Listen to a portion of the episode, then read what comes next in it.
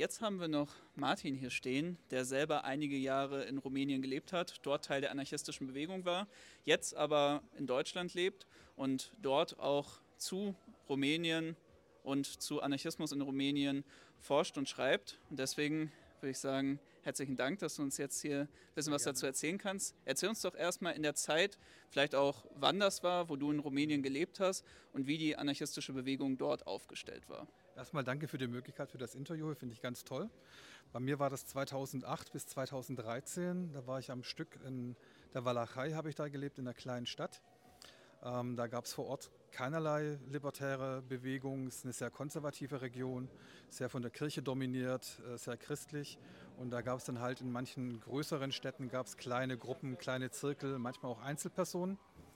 Ähm, zu meiner Zeit hat es sich eigentlich gerade erst angefangen, so ein bisschen zu entwickeln und auch zu festigen. Es gab damals von einem Genossen aus Bukarest eine Zeitung, Anarchia hieß die.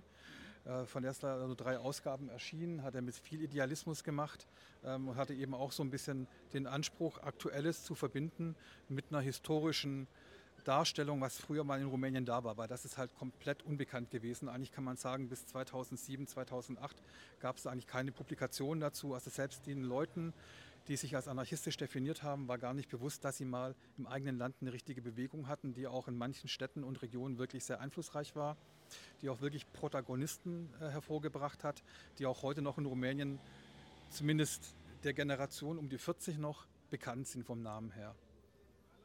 Wie muss man sich das denn ungefähr vorstellen? Weil es ist ja tatsächlich so, dass gerade in Deutschland man vielleicht noch Ceausescu kennt so und das kommunistische Rumänien und jetzt die ganzen rassistischen Klischees über Rumänien, aber sonst wissen ja wirklich sehr, sehr viele Deutsche und auch deutsche AnarchistInnen sehr wenig über Rumänien.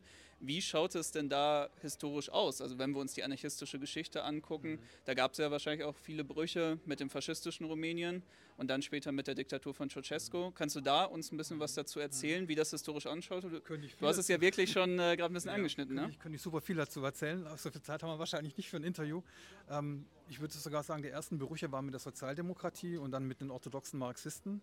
Ähm, man muss sagen, der Anfang des sozialistischen Spektrums in Rumänien war eigentlich anarchistisch, war libertär geprägt, mhm.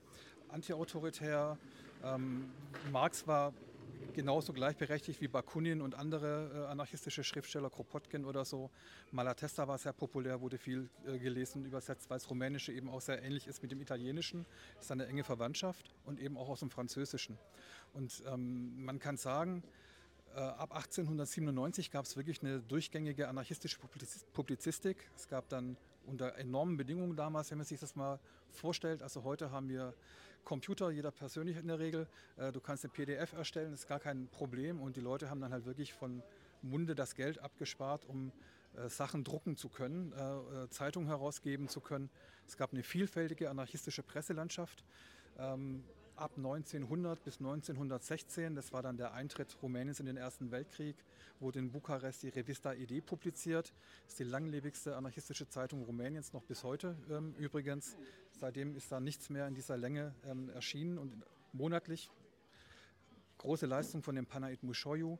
Es gab da ein paar, was ich gerade schon eben so angedeutet habe, ein paar Namen, die ich hier gerne auch mal äh, aussprechen mag. Das ist einmal der Julio Nago Nagolescu, dann haben wir den Panait Mushoyu und den Stefan Georgiou.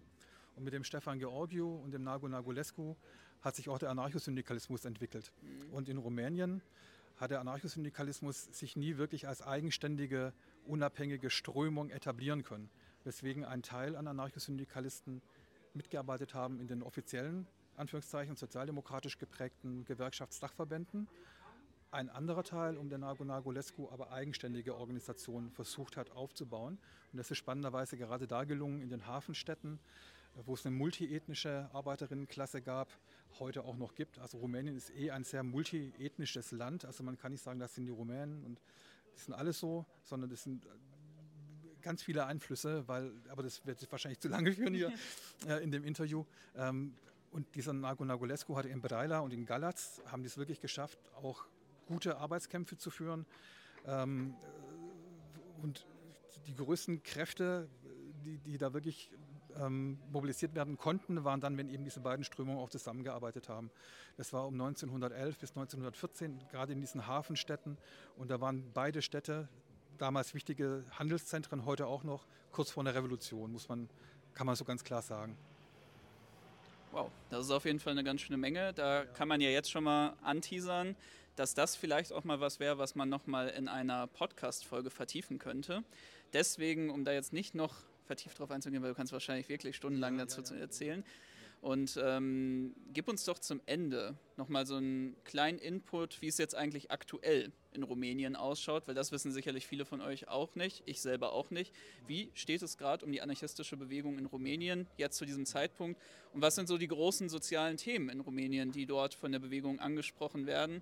Und ähm, ja, da bin ich gespannt auf den Überblick. Ja, also man kann sagen, dass seit 2014, 15 würde ich sagen, haben sich wirklich anarchistische Strukturen verfestigt und etabliert. Leute bleiben dabei und machen teilweise sehr gute konkrete Projekte. Also es gibt seit ein paar Jahren gibt's einen anarchistischen Buchverlag, Editura Pacini Libre, kann man auch googeln unter pacinilibre.ro für Romania. Machen tolle Broschüren, auch in einer unglaublichen thematischen Vielfalt. Also geht von historischen Sachen über soziale Themen, über Feminismus, über Frauenrechte, ähm, über Ernährungsfragen.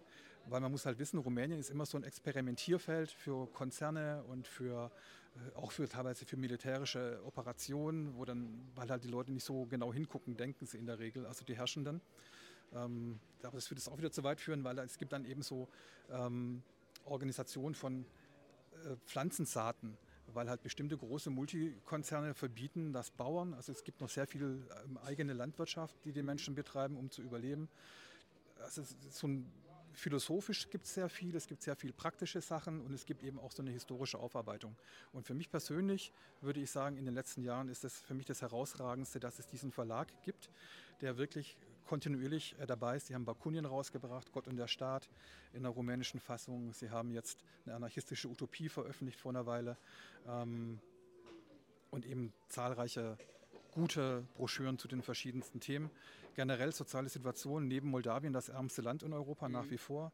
Eine riesige Arbeitsmigration, also aus Rumänien weg, ähm, was eine ganze Menge an verschiedensten Konsequenzen mit sich bringt. Ähm, zum einen eben, dass viele Kinder, minderjährige Kinder ohne ihre Eltern aufwachsen, weil die Eltern im Ausland sind. Es gibt eine enorme Anzahl an Obdachlosigkeit, es gibt eine enorme Anzahl an Suiziden. Äh, von Arbeitsrechten muss man gar nicht sprechen. Es gab vor Jahren, die sind leider ein bisschen eingeschlafen, eine äh, Initiative von anarchistischen Arbeiterinnen, Mahalla nennen die sich, ähm, die begonnen haben, eben Kolleginnen und Kollegen aufzuklären über ihre Rechte und eben so ein bisschen zu motivieren, sich auch zu wehren und äh, auch mal Kämpfe zu führen. In Arad gab es letztes Jahr ohne Einfluss von den Genossinnen und Genossen eine spontane, vorletztes Jahr, Entschuldigung, eine spontane Bewegung von ähm, Arbeitern in Güterwaggonfabriken. Also die bauen da für Astra Rail äh, Zugwaggons für ganz Europa. Zum miesesten Arbeitsbedingungen, hygienische Katastrophe, ähm, Arbeitsbedingungen katastrophal. Ähm, die sind da wirklich in den selbstorganisierten Streik getreten, auch gegen ihre gewählten Gewerkschaftsleute, weil die halt alle korrupt sind. Das sind wir beim nächsten Punkt. Also eine riesige Korruption, die die gesamte Gesellschaft eigentlich durchzieht, die ein Problem ist und die mittlerweile auch ähm, ausgesprochen wird seit ein paar Jahren. Es gab ein paar ganz einschneidende Ereignisse in Rumänien, ein Brand an der Diskothek, ähm, äh, wo viele Leute ums Leben kamen, weil einfach Sicherheitsbestimmungen gar nicht eingehalten worden sind. Die wurden abgesegnet. Es gab Massendemonstrationen, immer mit Forderungen nach Rücktritt der Regierung. Man muss wissen, in Rumänien wechseln die Regierungen wie Sand am Meer. Und das, was halt immer neu kommt, ist genauso schlecht eigentlich wie das zuvor. Mit Nuancen natürlich an Unterschieden. Aber eigentlich gibt es eine Unmenge an sozialen Unhaltbarkeiten, die verändert werden müssen. Und das ist eigentlich auch so ein Punkt, der mir so ein kleines bisschen Hoffnung gibt, weil die rumänische Gesellschaft an sich ist eben über viele Jahrzehnte autoritärer Formierung ähm, sehr passiv leider. Und dann finde ich es immer ganz toll, wenn Leute auf die Straße gehen, das ist schon mal der erste Schritt, oder über, über die Dinge sprechen, die alle gemeinsam haben. Und da fängt ja auch schon vielleicht eine Organisierung an, also eine Bewusstseinswertung fängt da an und vielleicht geht es dann auch weiter in eine, in eine Organisierung. Ja. Ich könnte noch viel weiter erzählen, aber. Wie gesagt, ne, die Option besteht auf jeden Fall. Wir schauen, dass äh, wir vielleicht noch eine Podcast-Folge zu der Thematik ähm, zustande bekommen. Und ihr seid natürlich auch gefragt, wenn ihr jetzt einen guten Einblick in die anarchistische Bewegung in Rumänien habt, wenn ihr vielleicht Leute von da kennt, dann schreibt uns auch gerne, dann kann man sicherlich auch nochmal unterschiedliche Perspektiven dazu sammeln. Ich sage erstmal wirklich Riesendank für diesen spannenden Einblick und äh, ja, dann wünsche ich auf jeden Fall Vielleicht noch, noch, einen Satz, ja? einen Satz dazu sagen. Man muss wissen, dass die rumänischen Faschisten sehr gut auch vernetzt sind mit den deutschen Neonazis. Also da gibt es auch sehr, sehr viele Verbindungen und die gibt es eben auch schon traditionell. Das hängt eben auch dann so ein bisschen mit, mit äh, dazu mit dieser ganzen autoritären Gesellschaftsgeschichte, äh, die da ist und teilweise auch mit christlichen Vereinigungen, die sehr autoritär, homophob und alles, was da so dazugehört, negativ äh, äh ist, sind. Ähm, und deswegen ist es immer sehr wichtig, finde ich, dass man international zusammenarbeitet. Das ist äh, eine unserer wenigen Chancen, sage ich mal, dass wir wirklich dann auch was nachhaltig verändern können, wenn man sich austauscht, zusammenkommt und äh, am besten natürlich dann auch organisiert. Absolut, sehr gute Schlussworte, weil das wäre ja schön, wenn das wirklich auch so funktioniert, wie man es jetzt auch beispielsweise in Ungarn oder Bulgarien sieht, wo auch diese Vernetzung der radikalen Linken mit der anderen radikalen linken anarchistischen Antifa-Bewegung vor Ort schon passiert ist. Letztes Wochenende gab es die Balkan Anarchist Book Fair in Ljubljana. Da waren auch sehr viele Genossinnen und Genossen aus Rumänien äh, dort, noch aus Griechenland und Bulgarien, Polen, äh, Tschechien, Slowenien eben auch, klar. Ganz toll. Also das ist eben, das ist auch, auch eine gewachsene Struktur, die gibt es bestimmt auch schon seit über 20 Jahren. Mhm. Äh, ging irgendwann mal los in den Anfang der 2000er mit Abolition the Borders from Below. Das war eine Zeitschrift für die osteuropäischen Länder, über die anarchistischen Bewegungen dort. Und das hat sich eben auch bis heute gehalten. Das ist ganz toll, ganz großartig. Das hört sich auch wirklich großartig an. Dann bleibt mir nur noch zu sagen, wir wünschen auf jeden Fall den rumänischen GenossInnen alles Gute und äh, hoffen da in der Zukunft viel auch hier mitzubekommen von den Kämpfen vor Ort. Und wie gesagt, vielen Dank für das Interview hier und wir schauen dann mal, ob es auch was mit der Podcast-Folge wird. Dankeschön, vielen Dank.